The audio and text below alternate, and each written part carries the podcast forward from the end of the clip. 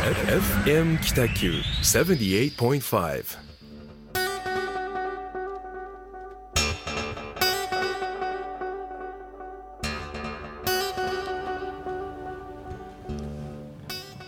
はい始まりましたホワイトスペースグラフィックデザイナーの岡崎智則とえー一級建築士の田村誠一郎がお送りいたします。よろしくお願いしますよろしくお願いいたします。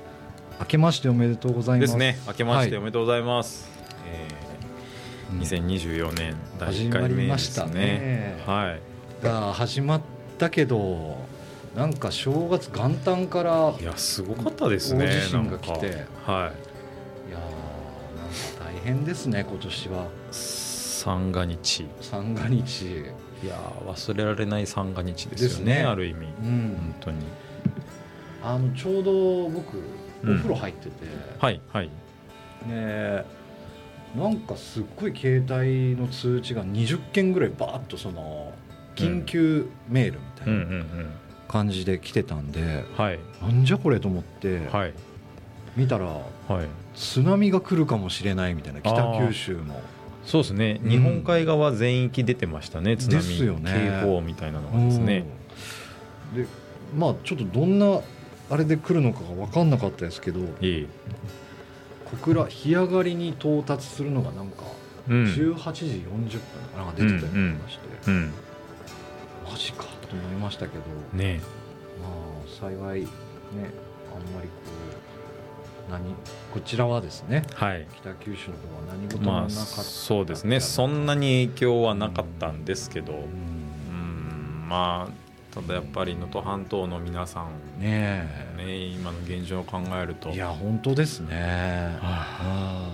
あなあんか能登半島行かれたことありますかいやないんですようん石川はですねうんあの、まあ、山の方ほうの、まあ、ちょっと廃校活用したホテルがあったりとかで、はいはいはいまあ、その仕事の視察で行ったことはあるんですけど、へ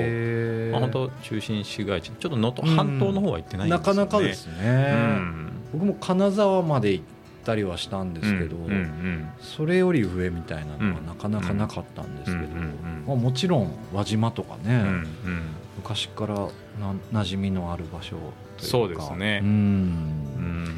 いやまあすごいショッキングでしたねですねマグニチュードがでかかったですよね、そうですねなんか熊本地震よりも大きかったでしょ、あそうでしたかねあ7.9とかじゃなかったですか、えああうろそううろ覚えですえけど、まあだけどうん、熊本地震の時じゃとはまた別で津波うん、津波も、がね、はいあったのあれちょっとやっぱフラッシュバックしますね2011年のいやーですねうーんいやー恐ろしいそしてその次の日に羽田のねうん航空機事故というかやうんっぱ田村さんも僕もそうで羽す田ねは利用してますしはい僕なんだったら JAL もたまに乗ったりするんではいはい、それはもうなんか人事じゃないようなうん感じでしたうんうんうねんうーん恐ろしいまあ、ちょうどですね、はい年明けは私、まあ、実家の高知あはいはいにうんまあ、帰省してまして、うんはいでそのまあ、東京と秋田からですね、うんあのまあ、仲良しというかゲストが高高知遊びに行きたいということで、うんまあ、年明け高知に遊びに来ていただいたので、うんあのまあ、アテンドしてたんですけど、は羽田の,、ねそのうん、東京もうあ、まあ、秋田も羽田経由だったんですけど、い、へまあ、2人ともギリギリですね、えへはい、ギリギリ来れてでで東京の方はですねその、まあ、羽田で火災があった、うんあ事故があった翌日の便はいで、えーなんかいつもより一便早めたらしいんですよねうわで結局その滑走路の本数が今限られてるかーら、はいはいあー後半になればなるほど欠航になりやすいっていうのに気づいへてー早めの便できたらいやっぱりその次の便からは欠航になったとかえで、ーはいなんかすごいギリギリで来ギられてリギリですねで今度帰りがすごくあ羽ー羽田行きがやっぱ欠航に、まあようん夜とか夕方の便ですけど、ねはいはいはいまあ欠航になるのであのあーもう陸路で大阪へえあ経由本当でですか、はい、帰ってましたそっ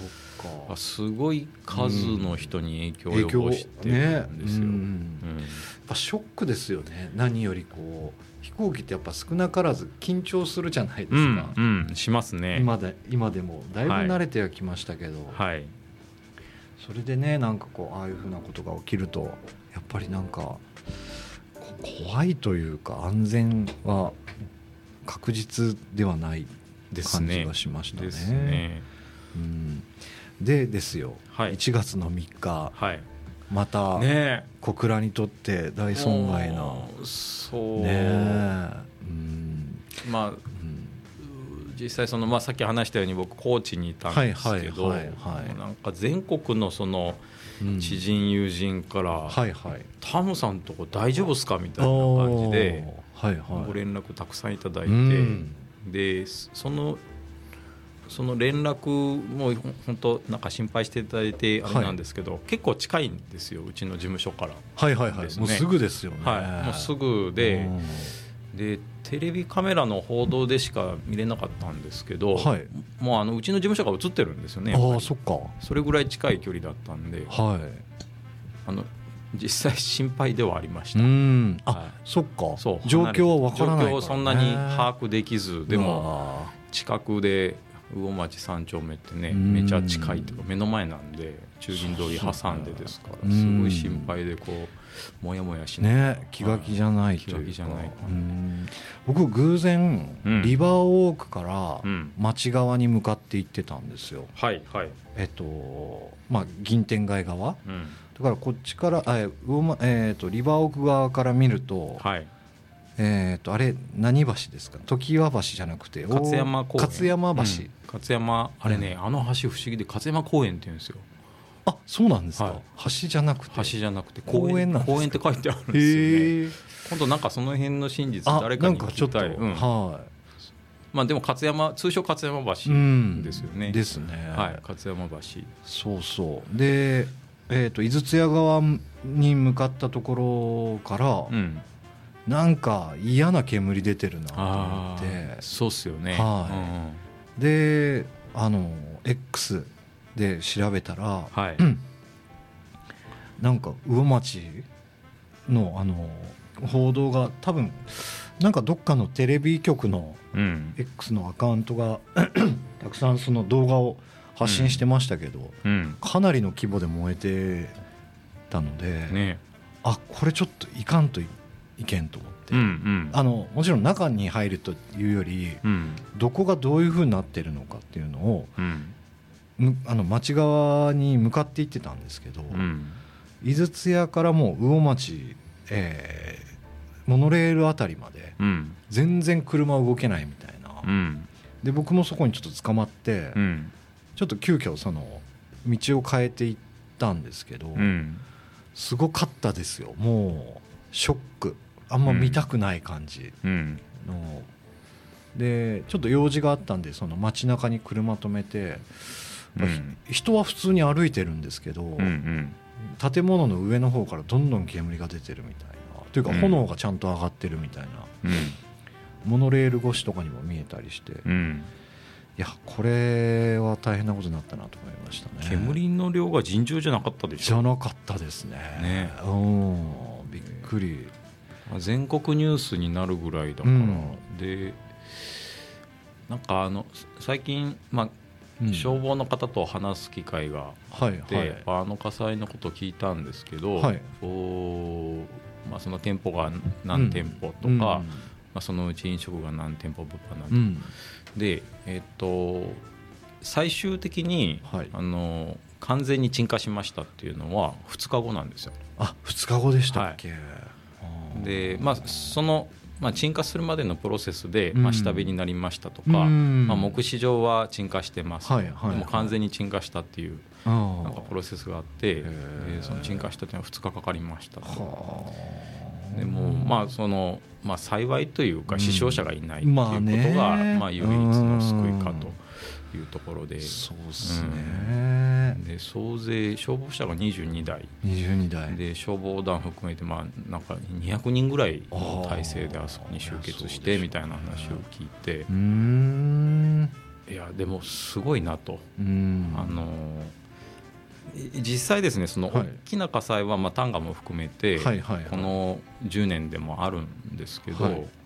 火災の件数自体は半分ぐらい減ってるらしいんですよ、あそうなんではすいか、、年間大体平均220件ぐらい大小北九州ま市あうん北九州で500も含めてあるらしくて、へーうんでもその去年は、はいまあ、旦過市場のその大きな火災が、はいはいまあ、引き金になったのかそのやっぱり皆さんうん火事には気をつけうるなんって、あー半分の、去う年ん、半分の120件ぐらいへになったそううで,、でまあ、それだけ意識が高まったっていうこともあった中の出来事だったと。なるほど、はうんあなんか一軒一軒が大きいっていうのは、んうんまあ、その建築に携わるものとしてはですね、はいはいやっぱその古き良きのうん風情っていうのはあるんですけど、うんその防火対策とねか、そう、ん避難対策とか、うんまあ、まあ炎症対策、まあ、いろいろあるまあそういうのを考えるとですね、はいやっぱりなんか抜本的なうん何かを変えうんうん何かを変えないといけないのかなっていうですね、うんなんか防災指導みたいなのって、うんなかなかねこう、うんやった方がいいんじゃないかなとか思いつつも、うんうんうん飲食店さんってうんもう仕込みからなんからずっとやっぱ一日中やってる中で、うんその避難訓練的なタイミングで来てもやっぱりなんというか、そこまでうん手が回らないって言ったら、まあ、もちろん普段から意識は、ね、火火が燃え移らないようにとかっていう当たり前のその感覚はあるとしても、うん商店街ってやっぱトンネル状になってるんで、うん普通よりも火の手周りが早いとか聞くじゃないですか、うんそういうのとかもねどうかなとは思いますけど、うんなかなか難しいでしょうしね難しいですね。やっぱそう考えると素材とか作りとかうん密集率みたいなことっていうんですかね、うんそういうのが関わってくるんでしょうかね。ですね、うん、やっぱ木造っていうのがですうん。ね、うん、一番そうね、僕あの通り好きだったんだけどな。いや僕も大好きですねえよ、やっぱ可う愛んい何回も飲み行きましたしとね。かねうんそショックっすねう、うん。浩二さんとか浩二とかね宇頂天さんとかね。宇頂天さんもね宇頂天さんもね店広げてこう、はいね両側というかね両側とかね、うんやってましたしねまあ小倉焼きうどんの、焼きうどんだるま堂さんだるま堂さんね。サンキューさんサンキューさん。山久うん。サンキューって呼んでたけど山と久って書いて山久さんお、お寿司焼き。焼き鳥屋さん焼き鳥屋。あうあ、んそうありましたかね。ううんまあもう今なかったですけど赤ちゃん食ん赤ちゃん食堂もね、うんニューそ東う京とかねはありましたねうんあそこの食品サンプルが欲しかった、ねえお ねえうんうんいやそうなんですよねなんかやっぱうん短歌の時も結構その、えっ、と内部に入ってたわけじゃないですけど、うん結構短歌の制作物みたいなことをしてたっていうあのご縁があって、うん早急に何かしないといけないみたいな、うんのとかその働いてる人たちの顔がぼわっと浮かんだんですよね。うんうんでチャリティーをし、まあ、すぐその日思ったけど、うん結局動き出せたのが6ヶ月後とかだったんですよね。うんまあ、調整とか、うんまず一回そのどこにだ何のき金あのお金寄付金を渡すかみたいな調整みたいなのが結構大変だったんであれだったんですけど、うん今度の鳥町さんってなんかこうまず気が抜けたなんというかわああと思って、ーなんかうん、呆然とするよねうん、えーっていう感じのね単価の2回目の時ガクンってなったやつのさらにうんまあ近いじゃないですか我々のその、ね、生活圏内っていうのもあっうんて、なんか何をしたらいいんだろうみたいな、うんで今義援えっ、と瓦礫の処理のうんクラウドファンディングが始まってるんでしたうよんね、うんで鳥町食堂街の食堂の「道」は道ですよねそう道ですねううん道の義援金、えーを検索してもらったりとか、はい市の SNS とかでも発信されてると思うので、うんぜひその辺をあの見ていただいて、ね、少しでも多くの寄付金が集まればいいなとは思うんですけどやっぱあの瓦礫の処理のお話じゃないですかそこって。はいでまあ、店舗さん各店舗さんで、うん火災保険とか多少入ってるのかもしれないですけど、うん、何をどうしていったらいいか、うんなんか旦過市場の時って、うんなんとなくこ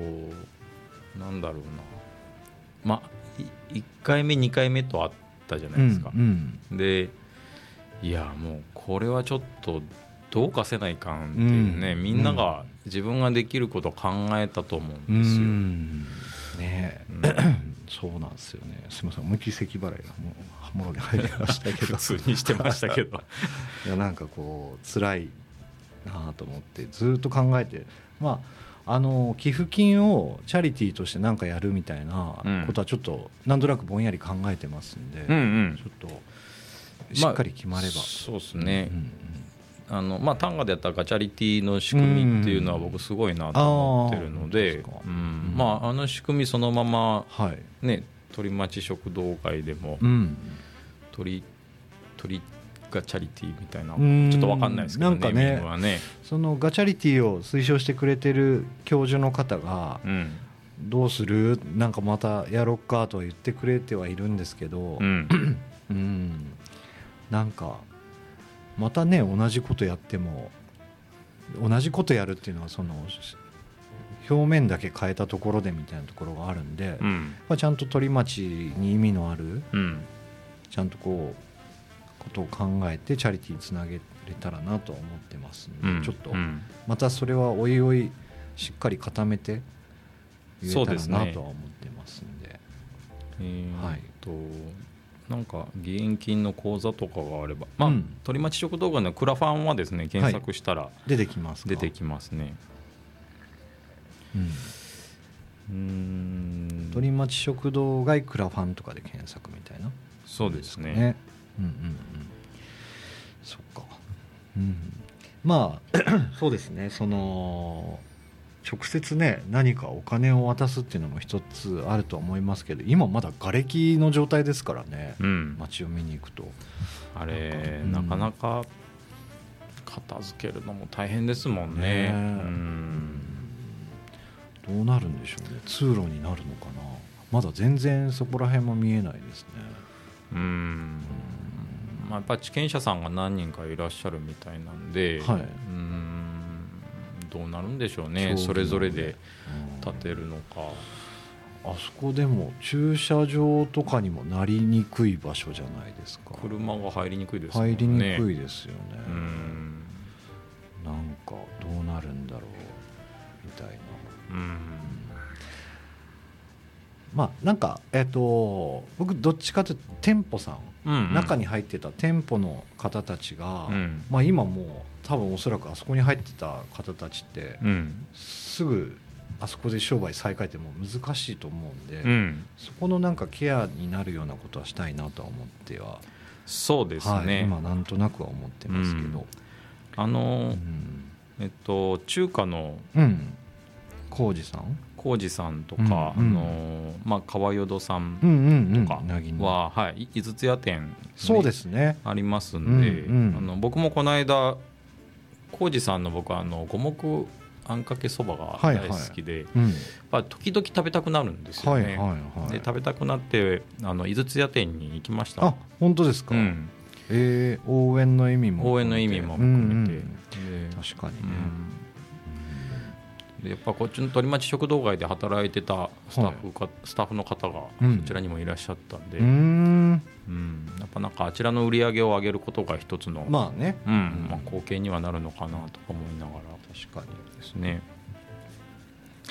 なんかあれですね。ちょっとまあ前向きにがはい取り組めたらなとです思いね。まますあがなんかできることをやると、はあいの本当に井筒屋店さんに行って、はい。食数とかねねなんかお土産買うとかでもいいですけど、まあそれが何か一つあの応援になるんじゃないかなとはそう思いでますすねね。はい。はい、さてあのー実はええ毎年年明けの放送ってはいはいクリエイティブ・ヒューマン・アワードっていうのやってたやってましたねじゃないいですか。 はいあれで今年は今年何ちょっもと触れず ぶっちゃけもう僕今なんか忙しくて企画が全然ちょっとできなくてすいませんあのいえいえ、はいえっと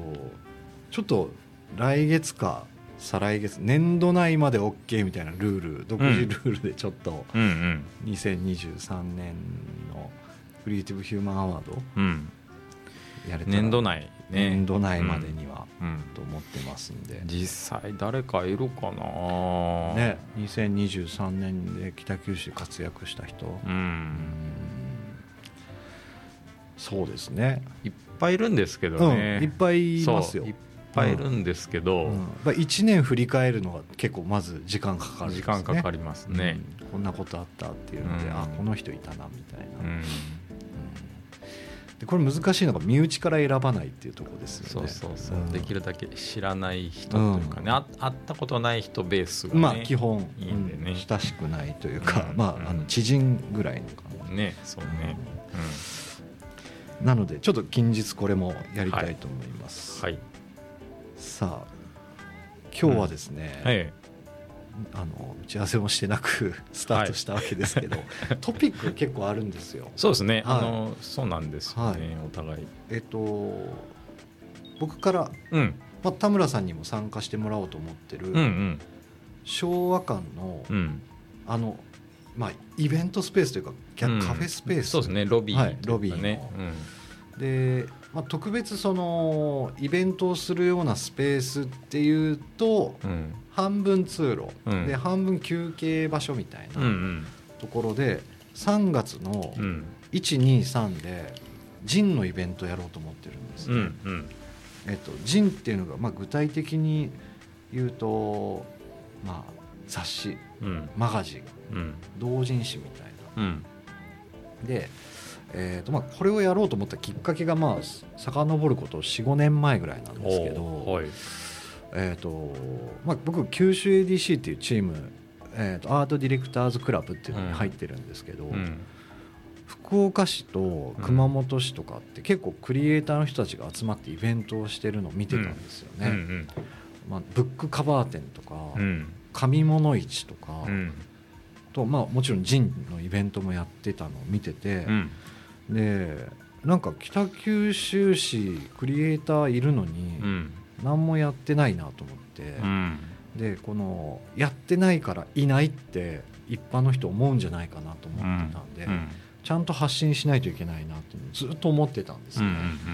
で、まあ、結局その企業さんとかが本当はデザインお願いしたいんだけども、うんいるかいないか分かんないから、うん市の人のあの市のなんなんとかかとかに問い合わせて、うんでたまに僕紹介してもらったりとかっていう、まあ、うん工程がちょっとふ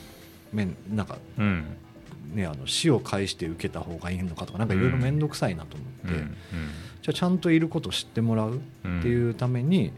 えーまあ、そういうしクリエイターが集まったイベントをしたいなっていうのは思ってたんですうんね。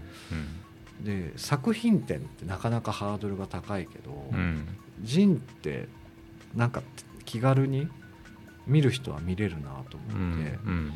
でフェチズムも出るじゃないですか、うんまあ、読むものになるので、うんクリエイターの人となりが分かるイベントをやろうと思っててうんそれを田村さんとかうんあと,、えーとフォトグラファー、まあ、デザイナーが結構多いですけど、うんとかもう物を描いてる人とかに、うん基本き北九州市の人うんで、ちょっとだけゆかりのある人とか、まあ、北九州県内で仕事をしている方に声をかけてうん大体20名前後うんの方に今声かけてスタートし始めてうんもう本当は年明けに告知をちゃんとしようと思ってたんですけど、まあ、なかなか参加できるかできないか分かんないとかっていう方とかもいらっしゃったので、うんもう間もなくリリースしますうんうん3月123昭和館はい覚えておいてもらえたらですね3月1233はい月123ですねで昨日ちょっと打ち合わせをして、はいトークイベントもやろうっていう話になってますので、はあはえ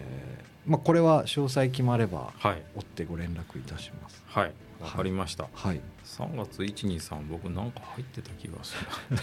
123ですまねあ、本さえ出してもらえれば最悪あはいあそうです見なねくてもあみ3日だけなんか予定が入あってましそうたですねか、は3い、日一応打ち上げのよ打ち上げでしたねはいはいまあも し、わかりましたはい、夜間に合うようにはい、はいお願いし来まますすっていう告知はいですねどまうあ楽しみですねはい一個振り返りがあって、うん僕ワン九州サミットに行ってきたんですよおー宮崎県ではあはあ、村岡さんが村岡浩二さんがね以やっ前てたゲストに出てくださった、めちゃくちゃおもろかったですねへえあれどこでやったんですか場所は宮崎市の、えー、と市民ギャラリあーーみたいなあーなんかちゃんとした会場、うへん、かなり大きかったですよえすっごい人いたしへえあのお話しする人がもう何十人っうんて入れ替わり立ち替わり事例を話しててうん僕ちょっと予定があったんであの開始から半分ぐらいのとこから入ったんですけうど、んうん観光の話をされててああめちゃくちゃ刺激になりましたねあーわかる、うん村岡さんのあのあうふれるエネルギーねね、もう触れると変わるようねん、なんかですね熱くなりますねねこうう、ん、引き伸ばされる感じがすそうですねごいするうねんなんかいやそうなんですよね100%前向きじゃないですか、はいはい村岡さんそうですねもうそこになんか迷いも何もない感じでそうです突ねき進むっていうなんかそうやってる事例も素晴らしいんですけど、うんなんか一緒にやりたくなる人ですよねそうモチベーションを上げてくれるタイプの方ですよね、うんあれは素晴らしいですごいよねわかるうん見習いたい見習いたいさすが九州の国王そうでですすねよねうんもうなんか具体的にちょっと話していいかどうかっていうところもあるんですけど多うんうん分触りだけ、うんうんえっ、と九州をうんあの国として捉えた場合の、うんえー海外とのその GDP みたいなこととか、前もお話してくれたんですけど、うん大体オランダと同じみたいな感じで言われてましたよね。うんで、えー、とそうなった時に、うんあのーなんでしょう誰が、うんえー、と州州長というか、ううんになってとかっていう、うんちょっと妄想的な話とか、えー、とあとはその北海道うんと九州ってうんインスタでハッシュタグで検索したら、うん北海道に圧倒的に負けてるらしいんですね。うんで、えーまあ、ニーズがないかって思うじゃないですか。うんでも博多で検索したら、うん北海道より博多の方あがー検索されてたり、はいまあ、あの投稿されてたりするらしいんですねう。んなので、まあ、博多だけうん今目立ってる状態うんをうんどうやって九州でこう全体に回していくかっていう話をうんされてたりとか、うんまあ、宮崎ってなかなかこう行きづらい場所じゃないですうか。ん僕も当日福岡空港から宮崎空港を飛んだんですけど、うん前車で行った時5時間かかったんですよああかかるかはい往復10時間うんうんで飛行機で行ったら40分みたいな、うんあもちろん福岡空港行くまでの時間ありますけど、うんうん飛行機だったら40分で行けるうんし同じ陸だし、うんみたいなののその交通網の話とかうんはすっごい面白かったですね、うんうんなんかこう、えー、と富裕層に向けたうんチャーター機で移動させるプランとかの提案とか、うんうんまあ、とにかくその九州の可能性をすごく感じましたうね。んうんっていう面白いワン九州サミットっていうずっとやられてるうんイベントに行ってまいりました。ううんんまあ九州ブランドの確立の仕方ってすごいありますもうんね、そうですねでむしろその一枚岩になった時には北い海道よりもブランド力が分厚くなるっていうところがあってね,、そこをずっうんうと、んあの仕組みを作られてるっていうそうかですねワン九州って本当浸透してきましたよね、言葉が。そうですね、うんなんかねいろいろ話聞くともうできないことないんじゃないかなって思いましたね、うんうん何でもね、うんできますよね、っていうイベントに行ってまいりましてはい、はい、非常に刺激を受けました僕今週宮崎ですね、あそうですかん出張で、えうん明日明明日の夜かおあーお明日の夜かえー建築的なやつですそうです、へーもう完全に向こうの西都市の仕事ですねへ、ーあまあ、それも村岡さんとあ一緒にそうなんですね、へーそうなんですよそっかそっか楽しみですねそれはうんそうですね、まあ、3か年計画でうん来年再来年オープンするみたいなあ西都市のへとある施設ーがへありますんでねー、また詳しく決まったらぜひ教えてください、はいそのあたりぜひ紹介しますはいはい、そう田村さんなんかどんなんかうん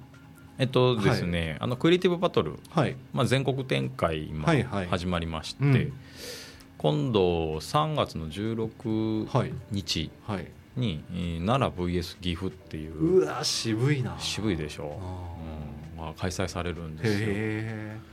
で奈良と岐阜、うんまあ、奈良はですね大和郡山っていう町のえはいお町づくり会社がはいあのこのクリエイティブバトルにこうすごく共感してへでで、まあ、手を挙げてくれたんへーでその、まあ、大和郡山町づくりえうん株式会社っていうう、んまあ、町会社ですねうん町づくり会社が主催でやってくれるとうー。んで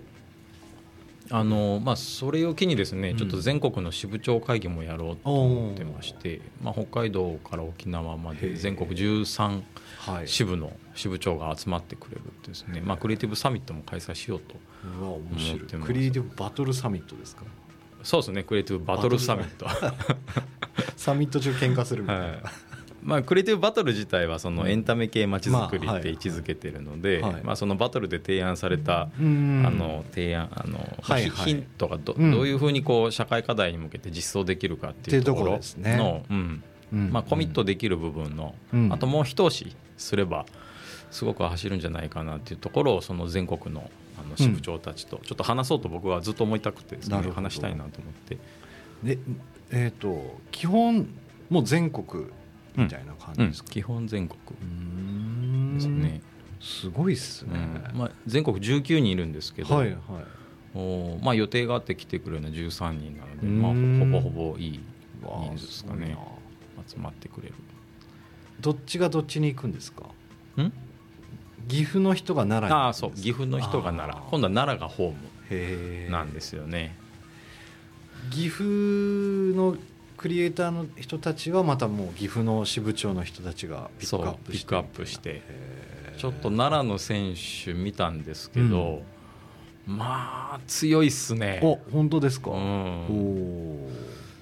うーんとなんかうん元博報堂とか、へえうんまあ、建築リノベ業界でいうとブルースタジオっていう、おおは超いはい有名な、はい、ブルースターとかへ え選手が出てくるっていうすごいですねそんな分厚いのっていう感じあーへでー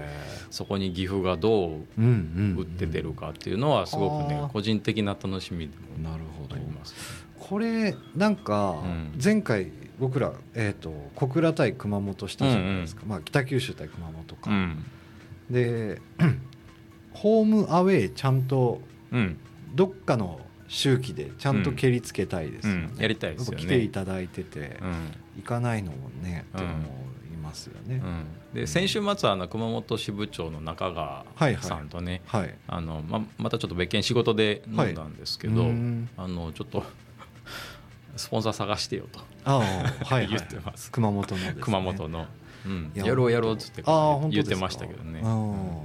なんかまあ同じメンバーなのか、うんまあちょもっうと僕はねちょっと運営大変だったからうん運営に集中したいなと思ってそうてですかなんかあの田村の代わりの選手をうん北九州ちょっと見つけてそうですね、うん入りたいなと思います。あの名ジャッジのはい、斉藤さん斉藤さん言ったら、い県外は行かないっつって もう全国のうんサパッと切られましたよクリエイティブバトルに は出張行けませんっつって来かてらくれないんだ そう、 そっかえーぜひご指南いただきたかったんですけそどうねですねなんかもう出張は行かない主義らしいですあ本当ですか、はい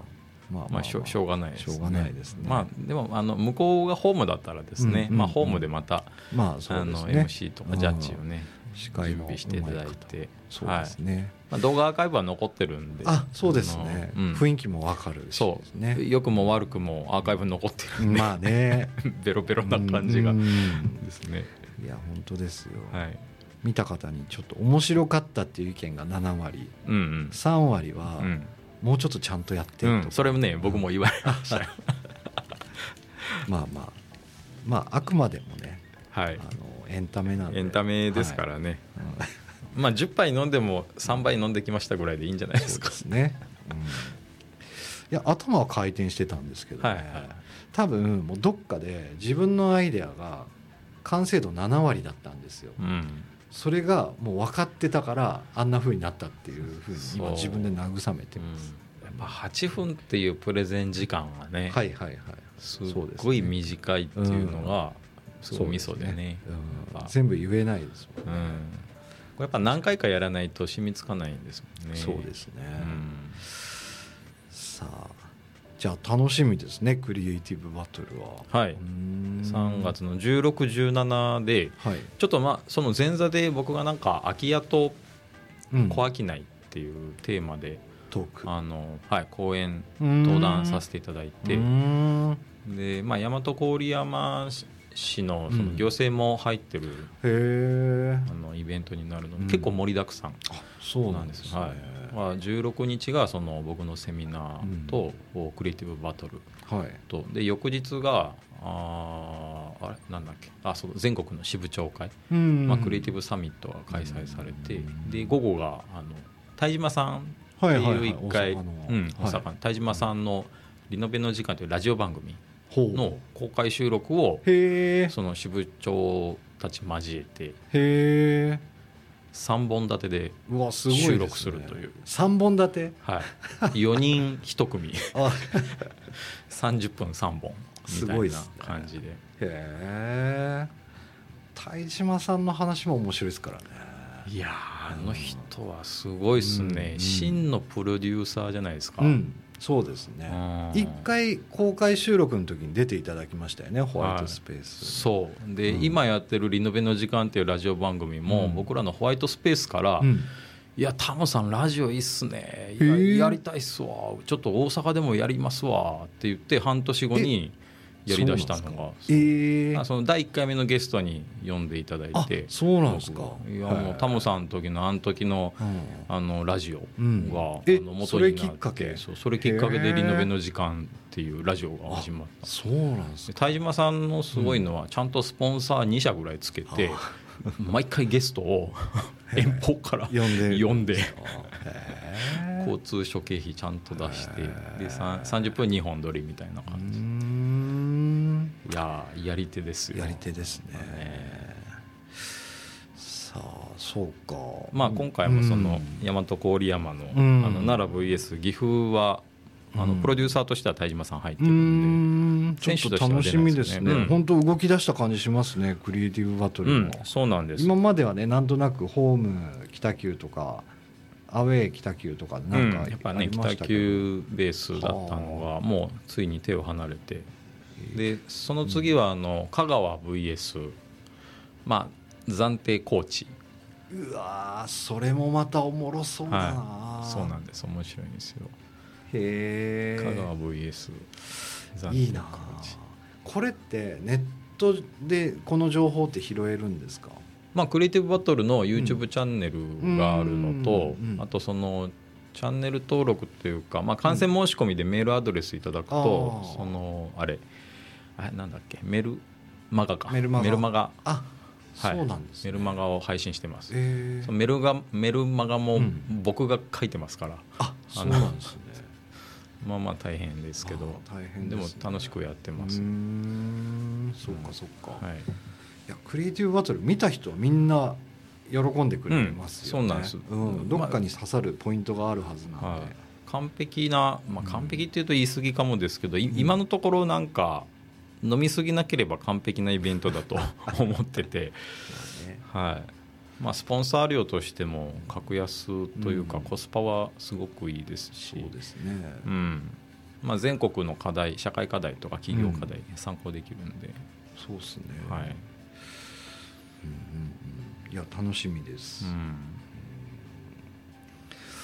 まあちょっと一回曲を挟みながあらそうだはいそうですねちょっと今後の展開、はい展開いや一個ぐらいなんかトピック欲しいなちょっとお話をしましょうか。そうですねはい、はいということでじゃあ曲を聴いてください。